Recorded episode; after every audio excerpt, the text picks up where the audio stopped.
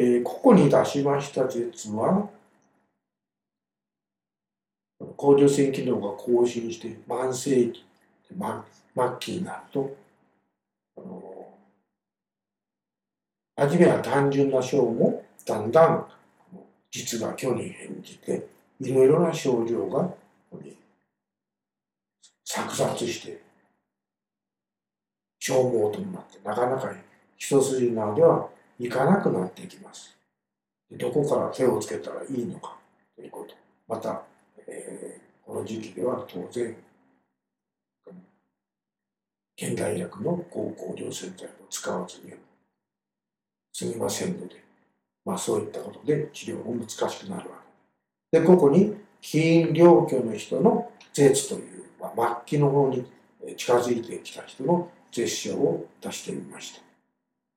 で、熱が萎縮していますね。それから、絶筆の色は、今まではやや赤みが強かったんですが、これがだんだん血も不足してきますので、白っぽい方に近くなってきます。そうして、新液は不足している。乾燥性ですので、絶対はないか、あってもごく薄くなります。そうしてこの特徴は、絶そのものの意識が非常に強いですから、絶面に非常に深い亀裂が現れる。で絶全体は非常に萎縮性で縮んでくる。そして表面に深い亀裂が幾筋も現れる。というのがこの時期の特徴で、まあ一口に言えば非常に消耗した人の絶症だと。っていただけばよろしいです。社間贈答という職をここに出しました。起因良居というのは突き詰めれば虚熱と興奮が続いて体が衰弱しているということで具体的には最も心と肺が弱るということです。でこの遮間臓等は気力の衰えや栄養、水分の不足によって心と肺が弱って動悸、不整脈、息切れ、咳などが出るようになった場合に用います。ですから非常に全身が消耗して特に心と肺の消耗が著しくて呼吸と循環の方が思うようにいかないというような状態すなわちこれが心の陰陽両虚症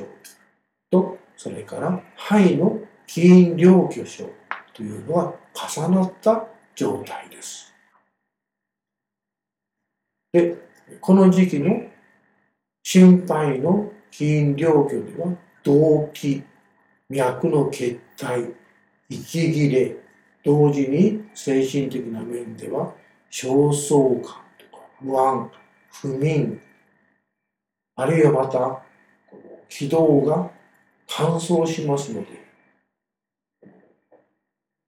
痰を含まない乾いた咳あるいは時にそれが高じて血痰まであるいは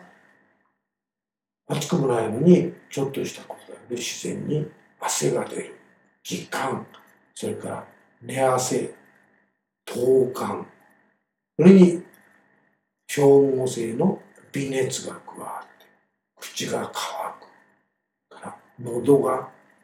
ヒリヒリする、などという症状が起こってくるわけです。で、この時は脈は非常に弱くて非常に速い。それから舌は前に見ましたように色は単色で萎縮性で。で絶対がなくて。